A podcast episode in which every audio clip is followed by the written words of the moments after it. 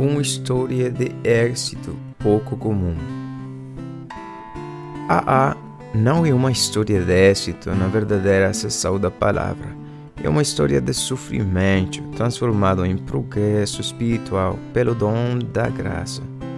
Na opinião do Bill, página 35. Ao entrar em AA, eu ouvia os outros falar da realidade dos seus percursos alcoólicos, solidão, terror e sofrimento.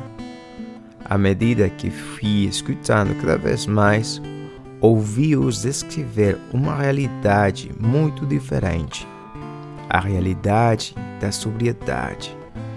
É uma realidade de liberdade e de felicidade, de propósito e direção, e de serenidade e paz com Deus, com nós próprios e com os outros.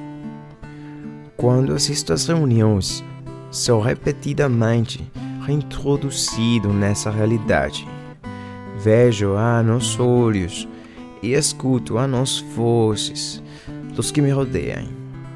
Ao trabalhar o programa, encontro a orientação e a força que tornam possível que esta realidade seja minha.